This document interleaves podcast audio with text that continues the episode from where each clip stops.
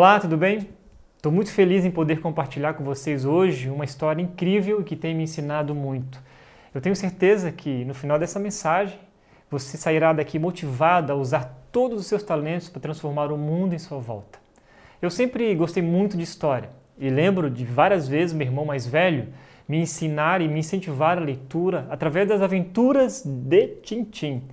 Olha só, não sei se você já leu essa história, se a sua família lia para você, mas essa é a história ali das Aventuras de Tintin. Essa foi a primeira revistinha que eu li e meu irmão fazia lá as fichas de leitura e tudo, explorando a lua. Aqui está a turma, né? Trilof, Trifólio Girassol, Capitão Haddock, Tintin, Duponde e Duponte, Milu e a Bianca Castafiore. O meu irmão ia até a biblioteca pública lá em Florianópolis, pegava um livro do Titi emprestado e fazia eu ler todo o livro e depois contar os pontos principais daquela grande aventura. Literalmente, uma ficha de leitura completa. Sabemos que as histórias nos emocionam, nos fazem rir, chorar, a gente às vezes até fica com raiva, algumas dão medo e outras trazem tremendas lições para a nossa vida e boas reflexões. É por isso que a Disney, a DreamWorks, a Pixar e tantas outras empresas investem em histórias para tocar a vida das pessoas. Então, eu quero te perguntar: você lembra de uma história que marcou a sua vida? Talvez, assim como eu, você teve alguém que te contava histórias quando criança, ou mesmo na sua vida adulta, você ouviu uma história e te impactou muito, um testemunho, um depoimento algo que marcou a sua vida. Histórias têm a incrível capacidade de nos ensinar de uma maneira criativa e profunda. E o melhor, contador de histórias, o cara mais criativo de todos os tempos, o homem que ensinava e ainda nos ensina com lindas e profundas histórias, está na Bíblia Sagrada. Ele é Jesus. Há mais de dois mil anos, suas histórias continuam transformando vidas, transformando a minha e a vida de muita gente que está assistindo agora. Eu quero compartilhar com você uma das mais incríveis histórias ou parábolas que Jesus contou aos seus discípulos, que está em Mateus capítulo 25, ali do versículo 14 até o 30. Quero que você acompanhe comigo a leitura desse texto, são muitos versículos, mas é importante você acompanhar. Que diz assim: O reino dos céus também pode ser ilustrado com a história de um homem que estava para fazer uma longa viagem. Ele reuniu seus servos, e lhes confiou seu dinheiro, dividindo-o de forma proporcional à capacidade deles. Ao primeiro, entregou cinco talentos, ao segundo, dois talentos, e o último, um talento. Então foi viajar. O servo que recebeu cinco talentos começou a investir o dinheiro e ganhou outros cinco. O servo que recebeu dois talentos também se pôs a trabalhar e ganhou outros dois. Mas o servo que recebeu um talento cavou um buraco no chão e ali escondeu o dinheiro do seu senhor. Depois de muito tempo, o senhor voltou de viagem e os chamou para prestarem contas de como haviam usado o dinheiro. O servo a qual ele havia confiado cinco talentos se apresentou com mais cinco. O senhor me deu cinco talentos para investir e eu ganhei mais cinco, disse ele orgulhoso. O senhor disse: Muito bem, meu servo bom e fiel. Você foi fiel na administração dessa quantia pequena e agora lhe darei muitas outras responsabilidades. Venha celebrar comigo. O servo que havia recebido dois talentos se apresentou e disse: O senhor me deu dois talentos para investir, e eu ganhei mais dois. O senhor disse: Muito bem, meu servo bom e fiel. Você foi fiel na administração. É, na, na administração dessa quantia pequena, e agora lhe darei muitas outras responsabilidades. Venha celebrar comigo. Por último, o servo que havia recebido um talento veio e disse: Eu sabia que o senhor é homem severo e que colhe onde não plantou e ajunta onde não semeou. Tive medo de perder seu dinheiro, por isso escondi na terra. E aqui está ele. O senhor, porém, respondeu: Servo mau e preguiçoso. Se você sabia que eu colho onde não plantei e ajunto onde não semeei, por que não depositou o meu dinheiro? Pelo menos eu teria recebido os juros. Em seguida ordenou: Tira o dinheiro desse servo e dê ao que tem os dez talentos, pois ao que tem mais, pois ao que tem, mais lhe será dado, e terá em grande quantia. Mas o que nada tem, mesmo o que não tem lhe será tomado. Agora lancem este servo inútil para fora, na escuridão, onde haverá choro e ranger de dentes. A parábola dos talentos está localizada na narrativa bíblica, logo após a parábola das dez virgens. Ela pertence a uma série de exortações de Jesus em relação à segunda vinda. Esse discurso de Jesus ficou conhecido como o sermão escatológico. Jesus fala nessa parábola sobre um homem, dono de muitas propriedades, prestes a viajar. Esse homem confiou seus bens a seus servos. E para um servo ele deu cinco talentos, para o outro ele deu dois talentos, para o último ele deu um talento. Esse talento confiado aos servos era uma unidade monetária é, usada naquela época. Estima-se que um talento equivalia a 6 mil denários, sendo que um denário era o salário pago pela diária de um trabalhador comum. Logo, um talento equivalia a quase 20 anos de trabalho para a maioria dos trabalhadores daquela época. Naturalmente, esse proprietário era um homem muito, muito rico. Em sua ausência, ele esperava que seu dinheiro não ficasse parado. Quando ele confiou tais quantias a seus servos, obviamente ele esperava por rendimentos. Outra característica interessante é que esse senhor confiou quantidades diferentes de talentos a cada servo. O que, que isso significa? Significa que ele sabia muito bem que uns possuíam mais habilidades para, alguns, para os negócios e outros não tanto. Sob essa lógica, cada servo recebeu uma quantidade adequada de talentos para administrar. O servo que recebeu cinco talentos conseguiu dobrar esse patrimônio, né, virou dez.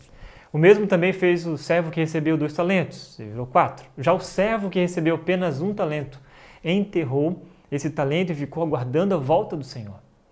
O costume de enterrar no chão quantias de dinheiro ou tesouros diversos era uma prática muito comum naquela época também. Quando o patrão retornou lá da sua viagem, os servos que multiplicaram os talentos apresentaram esses resultados, como nós lemos aqui. O proprietário aprovou os resultados obtidos e ainda prometeu confiar aos servos, os servos bons, valores ainda maiores, bens ainda maiores. Além disso, ele também convidou os servos a participar da sua alegria, ou seja, comemorar com ele. Essa expressão remonta à ideia de uma confraternização, uma, uma espécie de festa onde os servos sentariam à mesa eh, juntos com seu senhor e se alegrariam com ele os resultados. Já o servo que recebeu um talento o enterrou foi chamado pelo proprietário de mal, negligente e inútil. Diferentemente dos outros, ele não foi convidado a participar daquela confraternização, daquela festa com seu senhor.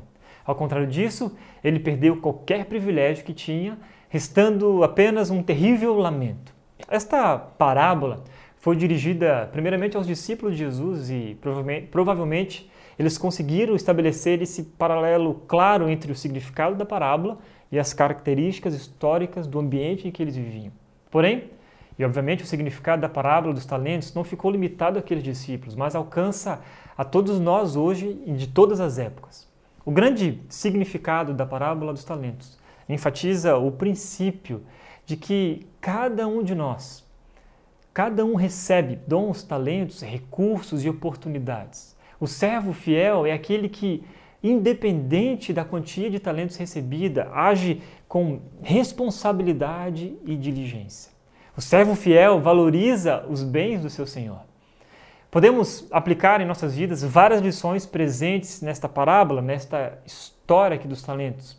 Mas eu quero compartilhar alguns com vocês e que essa parábola, essa história possa motivar você, no final dessa mensagem, como eu disse, a servir melhor o Senhor com tudo aquilo que Ele tem te dado. Em primeiro lugar, os, nós aprendemos aqui que os talentos são distribuídos na medida da nossa capacidade. Olha o que diz o texto. Ele reuniu seus servos lhes confiou seu dinheiro, dividindo-o de forma proporcional à capacidade deles. Ao primeiro entregou cinco talentos, ao segundo dois talentos e ao último, então, um talento. E aí foi viajar. Todos nós temos aptidões naturais e essas aptidões precisam ser cultivadas e desenvolvidas. As aptidões são variadas e elas são distintas. Nós não recebemos todos as mesmas aptidões, nem recebemos da mesma proporção.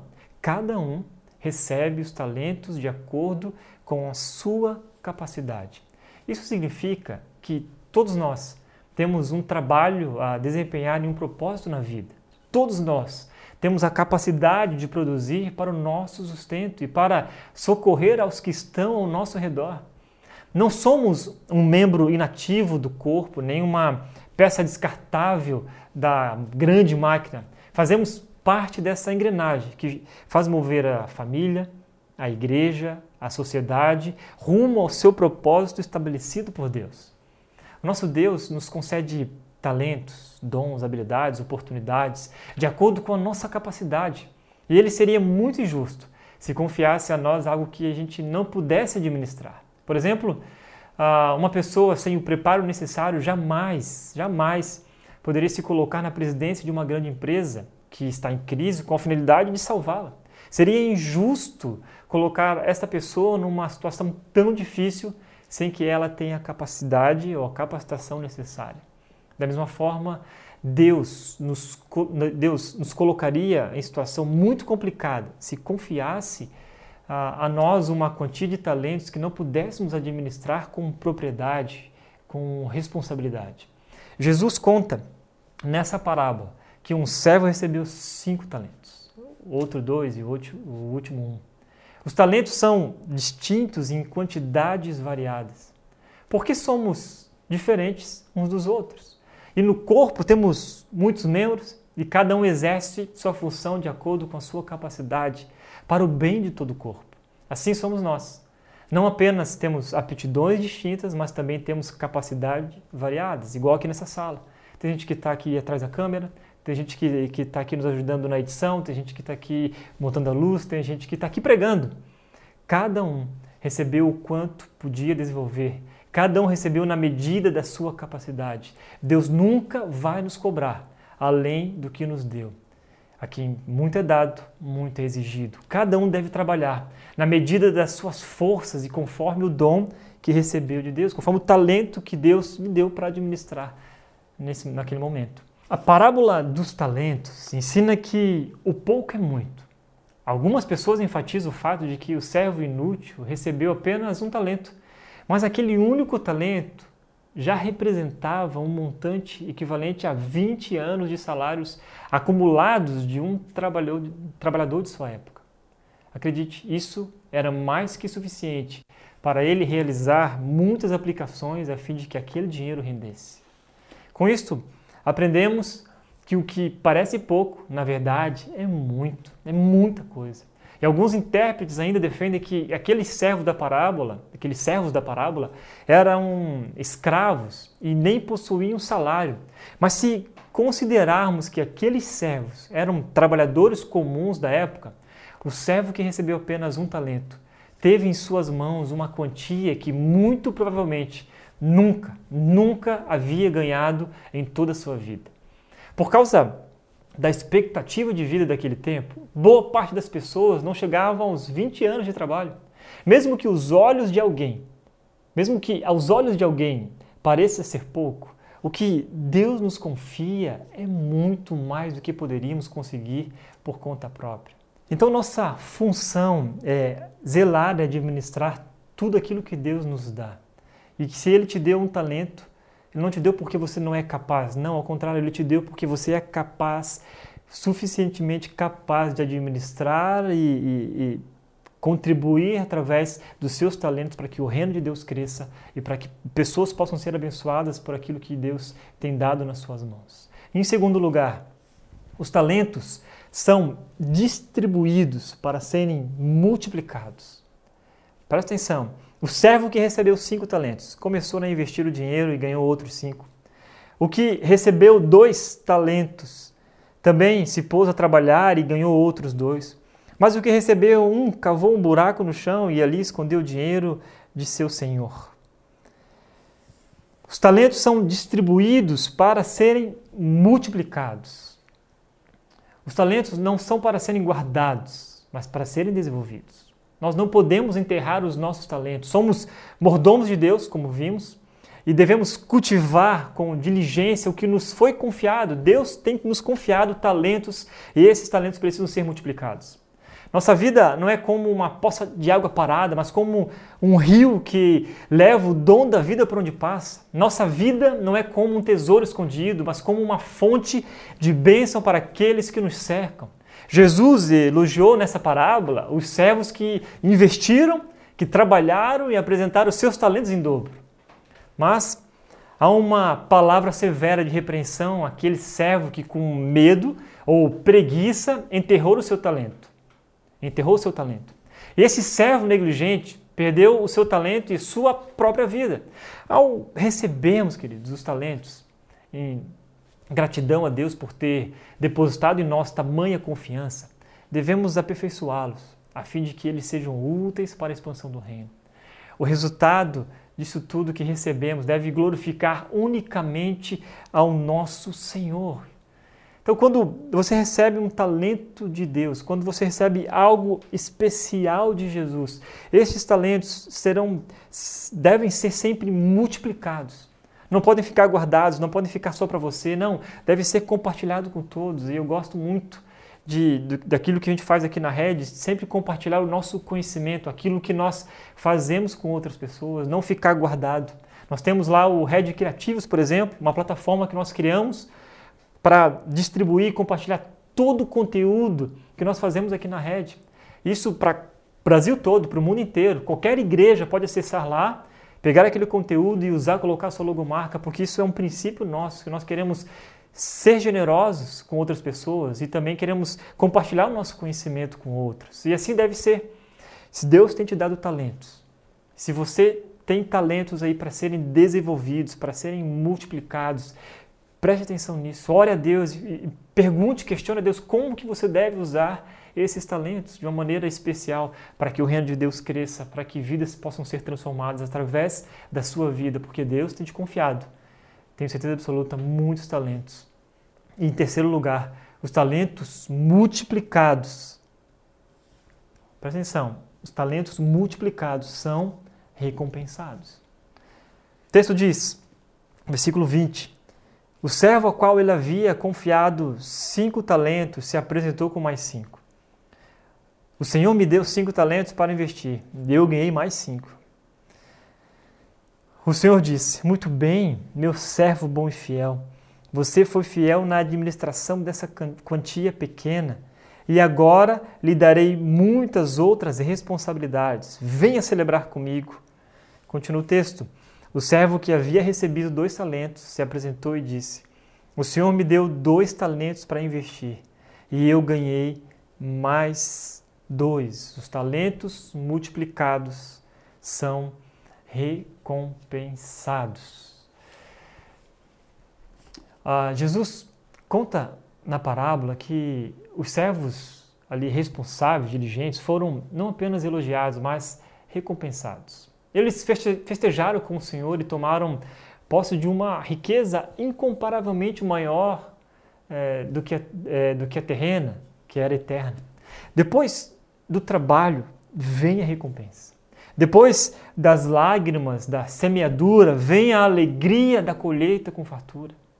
Nossa recompensa não é material, mas ela é espiritual. Nosso tesouro não está aqui, mas no céu. Nossa premiação não é neste mundo, mas no céu. Quando ouvirmos daquele que está sentado no trono, muito bem, servo bom e fiel. Você for fiel no pouco, eu porei sobre o muito. Venha, participe da alegria do seu Senhor. Os dois servos bons receberam uma promessa de que, devido ao sucesso diante das responsabilidades que eles exerceram, ambos seriam colocados em responsabilidades ainda maiores. A gente pode notar aqui a, a importância dessa promessa quando calculamos o valor do patrimônio que foi confiado ao primeiro servo. Ele ficou responsável por uma quantia que equivalia a 100 anos de salário de um trabalhador de sua época. Isso realmente era muita coisa. Porém, o senhor dele comparou essa enorme quantia como sendo pouco em relação ao que ele receberia no futuro. Queridos, nada do que conhecemos ou recebemos nesta terra, por mais valioso que seja, se compara à promessa de que eternamente participaremos da alegria do nosso Senhor. Quando o proprietário convidou os seus servos, os servos fiéis, para participarem de uma alegria, ele ofereceu aos empregados a oportunidade de ocuparem uma posição a qual não tinham direito. Eles se sentaram à mesa com seu senhor. Você consegue imaginar isso? Juntamente com ele, os servos se alegraram, lembrando do trabalho que foi desempenhado durante aquele tempo, na espera do Senhor voltar. O cristão verdadeiro será convidado a participar de uma mesa a qual não tem direito, a qual não tinha direito algum de participar. Porém, não por causa dos nossos méritos, mas pelos méritos de Cristo, pela infinita misericórdia e bondade do Senhor, que confiou a, a Ele, aos, confiou a nós os, os seus talentos. Esse servo fiel estará presente no grande banquete celestial. Olha que coisa maravilhosa, coisa mais linda. Quando nós estamos servindo a Deus através dos nossos talentos, e às vezes, sim, é, às vezes é difícil, a gente às vezes cansa, às vezes a gente busca talvez até algo a, a, além daquilo que nós estamos fazendo e nos perdemos durante o processo, mas nós não podemos perder o foco principal do porquê nós estamos servindo. A gente vai voltar com a nossa igreja daqui a pouco, a gente vai voltar, estamos ansiosos e, e, e eu confesso para você que eu estou muito, muito ansioso porque nós voltaremos dia 28 de fevereiro com os três cultos e será uma grande festa. Talvez será um, um pouquinho, nem, nem 0,0001% do banquete que nós experimentaremos no céu, mas eh, essa vontade de servir a Deus com toda a nossa comunidade, e isso é algo incrível e Deus tem te chamado para voltar a servir, Deus tem te chamado para exercer os seus dons, os seus talentos, não para enterrá-los. E talvez durante esse ano de pandemia que se passou, talvez você ficou muito tempo parado. De repente, se você é da rede, ou se você é de uma outra igreja, ou de algum outro lugar que está ouvindo essa mensagem, Deus está te convocando a desenterrar os seus talentos e colocá-los novamente nessa engrenagem, onde vai abençoar outras vidas e vai ajudar que o reino deles cresça e alcance ainda mais pessoas para Jesus, né? Aproveite todas as oportunidades que Deus tem te dado para pegar os seus talentos, para multiplicar os seus talentos, porque acredite nisso, os talentos multiplicados serão recompensados. Eles são recompensados. Lá no final, quando Jesus voltar e a volta de Cristo está próxima, quando ele voltar, ele vai poder dizer para você, servo bom e fiel, você foi fiel no pouco, agora te colocarei com muito. Venha celebrar comigo, entra nessa grande festa celestial. Agora, em quarto lugar, os talentos enterrados serão cobrados. Por último, o servo que havia recebido um talento veio e disse: Eu sabia que o Senhor é um homem severo, que colhe onde não plantou e ajunta onde não semeou. Tive medo de perder seu dinheiro, por isso o escondi na terra. Então aqui está ele. O Senhor, porém, respondeu: servo mau e preguiçoso. Se você sabia que eu colho onde não plantei e ajunto onde não semeei, por que não depositou meu dinheiro? Pelo menos eu teria recebido os juros. Agora, lá no verso 30, ele diz: Lancem este servo inútil para fora, na escuridão, onde haverá choro e ranger de dentes. Se a gente não lê a parábola atentamente, a gente pode até pensar que o servo inútil não aplicou o seu talento porque se sentiu inferior aos outros, ou porque realmente teve medo de perder o talento de seu senhor. E algumas pessoas acabam ah, até sentindo pena daquele servo, porém isso está errado. Aquele servo ele não era um inocente. E é possível notar com clareza que aquele servo era mau e perverso, mal intencionado. Nas contradições de suas palavras, ele revelou uma natureza egoísta que foi incapaz de perceber a bondade do seu Senhor. Ele disse: Eu sabia que o Senhor é um homem severo, que colhe onde não plantou e ajunta onde não semeou. Essa afirmação do servo foi uma acusação contra o seu senhor, com seu comportamento e sua declaração, ele estava acusando o proprietário de ser cruel e maldoso, e ele esqueceu que o Senhor deu um talento para ele, que era equivalente a 20 anos de trabalho. Então, quando ele diz que o seu patrão colhe onde não plantou, ele está querendo dizer que seu senhor exige algo a qual ele não tem direito de exigir, pois quem não planta não deve colher.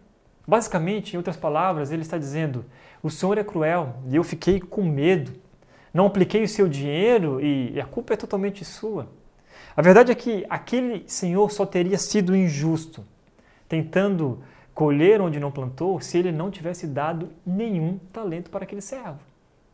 No final da parábola, notamos que o patrão declarou que o servo se enforcou com suas próprias palavras. Ele, se, se, ele disse: Se você sabia que eu colho onde não plantei e ajunto onde não semeei, por que não depositou meu dinheiro?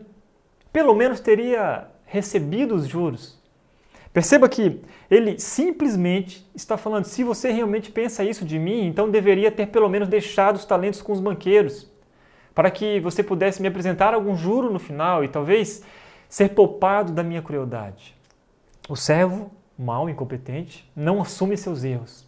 Ao contrário, ele busca apresentar desculpas, justificativa. Talvez hoje você se encontre como este servo, com seus talentos enterrados. Mas qual será a sua justificativa quando Jesus voltar e lhe perguntar: O que você fez com o talento ou com os talentos que eu te dei? Onde você investiu? Me mostra. Quem você liderou? De quem você cuidou? Qual foi o seu legado? Quantos líderes você multiplicou? Quantas pessoas você ensinou? E cada um de vocês tem um talento. E esse talento é algo que Deus dá para exercer um trabalho na obra, para desenvolver o reino de Deus, para fazer com que o reino dele avance. E a partir do momento que você recebeu esse talento, é dever seu desenvolvê-lo. Tinha cinco, virou dez, tinha dois, virou quatro. Produziu lucro e produzir lucro seria eu fui útil para o reino. Eu trouxe pessoas para Jesus. Eu expandi o reino, eu desenvolvi o chamado que Deus me deu. Mas, infelizmente, muitos, por incrível que pareça, nessa era digital, imediatista, egoísta, estão enterrando os talentos que Deus deu e ainda usando de desculpas e justificativas para não servir ao Senhor. Talvez você diga: eu não tenho talento que possa contribuir com o reino ou com alguém. Eu acho que eu não sei fazer nada. Deixa eu te falar algo. Você cozinha? Cozinhe para abençoar a vida de alguém. Você sabe ouvir? Ouça para ajudar quem precisa de, de ouvidos. Você sabe ler? Leia, conte histórias para adultos ou crianças que não sabem. Você é um líder, lidere com toda a garra, motivação, ensine outros a serem líderes. Você é uma dona de casa e trabalha cuidando dos seus filhos e de sua família? Faça isso com amor, dedicação e alegria, lembrando que Deus te deu talentos para isso. Você é um empresário, então influencie pessoas a terem um relacionamento com Jesus através dos seus negócios. Seja íntegro, seja ético, respeitoso, seja amável. Você quer servir, mas não sabe onde? Fale com alguém, fale com o pastor, fale com o líder, se mova, saia da zona de conforto. Desenterre os seus talentos. Independente de quem seja você, o lugar onde você se encontra, você pode ser bênção na vida de alguém. E que no final de tudo isso, no final dessa vida, no final da nossa trajetória, você possa dizer como o apóstolo Paulo: lutei o bom combate, terminei a corrida e permaneci fiel. Ou ainda, como uma humorista e escritora americana chamada Irma Bombeck, que diz o seguinte: quando eu estiver diante de Deus, no final da minha vida, espero que não me tenha sobrado nem um pouquinho de talento. Eu possa dizer: eu usei tudo o que o Senhor me deu. Tudo. Eu usei tudo, tudo que o Senhor me deu, eu usei porque eu administrei bem os meus talentos, eu multipliquei eles, eu deixei um legado, eu ajudei a, a transformar uma, uma sociedade, transformar minha casa, minha família, minha igreja. Transformei pessoas ao meu redor, eu, eu, eu fiz parte de um projeto incrível. E nós estamos vivendo aqui na rede algo maravilhoso, algo excepcional que Deus tem colocado nas nossas mãos. Levantado pessoas para estar numa cidade, numa região, num lugar onde a gente pode ser usado por Deus para abençoar vidas. E, infelizmente, muitos neste caminho estão deixando de lado aquilo que Deus tem colocado em suas mãos. Ou melhor, ou pior, estão enterrando os seus talentos. Enterrando. Mas um dia, Deus irá nos cobrar de tudo aquilo que Ele colocou em nossas mãos e nós não fizemos nada. Daquilo que nós não fizemos. Daquilo que Ele pediu para a gente. Então, que nesse dia, no dia de hoje, ao terminar essa mensagem, faça aí uma, uma reflexão. Coloque no papel o que Deus tem falado com você e coloque em prática, porque Ele está voltando. O Senhor, aquele que nos confiou talentos, Ele está voltando. E Ele vai perguntar no final, vai perguntar para você, e aí, o que você fez com aquilo que eu coloquei em suas mãos? O que, que você fez? Me mostra, me apresenta. Eu quero que você se alegre comigo, eu quero me alegrar com você. Para refletir e praticar. Em primeiro lugar, quais são os talentos que Deus te deu? Quais são os talentos que Deus te deu? Coloque aí nas suas anotações, escreva. Pelo menos um você tem. Um, pelo menos um você tem. Acredite nisso. Coloque, se você conseguiu descobrir um, pelo menos um único talento, a pergunta seguinte é como você tem usado estes talentos ou este talento? Como que você tem usado? Como você tem colocado eles em prática? Onde você tem desenvolvido eles? Em terceiro lugar, quais são os talentos que você precisa desenterrar? Talvez nessa jornada que se passou, seus talentos estão lá enterrados. E hoje você foi chacoalhado a desenterrar, né? a, a ir lá e tirar, pegar pá e cavar fundo. Sabe por quê? Porque ainda dá tempo de desenterrar estes talentos e colocá-los em prática. Porque o Senhor está voltando e quando Ele voltar, não tem mais justificativas e não terão mais desculpas para ninguém. Por isso eu quero te convocar agora a orar, a colocar diante de Deus a sua vida e sair daqui, ó, desligar dessa mensagem e correr, correr contra o tempo para servir a Deus com toda a energia, com toda a garra com toda a força, ah, com os talentos que Deus tem te dado. E lembre-se disso. Se Deus te deu algo, se Deus te deu algum talento, um talento específico, não sei, Ele te deu porque você é capaz de fazer é, muito mais do que você imagina. Quero orar com você agora nesse momento. Senhor, muito obrigado. Obrigado mesmo, Deus, porque o Senhor nos permite participar dessa grande festa que já está acontecendo. Nos permite participar desse projeto lindo, Deus, que é igreja, que é a sua igreja, Deus. E nós apenas somos mordomos, servos do Senhor. Nos ajuda, Deus, a colocar os nossos talentos em práticas, Pai. nossos dons. Nos ajuda, Deus, a lembrar sempre de que que nós ganhamos, ó Deus, que nós temos em nossas mãos não é para glorificar o nosso nome, não é para que a gente possa ser engrandecido, não é para que as pessoas possam olhar para a gente e dizer, oh, nossa, uau, como ele é bom nisso aquilo, mas exclusivamente, unicamente, para glorificar e honrar o teu santo nome, Deus, para transformar vidas, para que pessoas, Deus, possam ser impactadas pelo, pelo Senhor, Deus. Então, em nome de Jesus, nos ajuda, Deus, através de tudo aquilo que nós temos, que o Senhor tem nos dado, sejam recursos financeiros, às vezes habilidades específicas, algo, Deus, que possa contribuir para a expansão do teu reino, mas nos ajuda, Deus, a sair da nossa zona de conforto, Pai, e servir ao Senhor com toda a nossa alegria e com todo o nosso amor. Essa, Deus, é a nossa oração, no nome de Jesus. Amém. Amém. Que Deus te abençoe. Tenha uma excelente, uma excelente semana e lembre-se, né, nós estamos voltando dia 28 de fevereiro, toda a igreja reunida. Na semana que vem, agora na terça-feira, nós anunciaremos aí o link das inscrições. Então corra, não perca tempo e nos vemos na semana que vem. Tchau, tchau.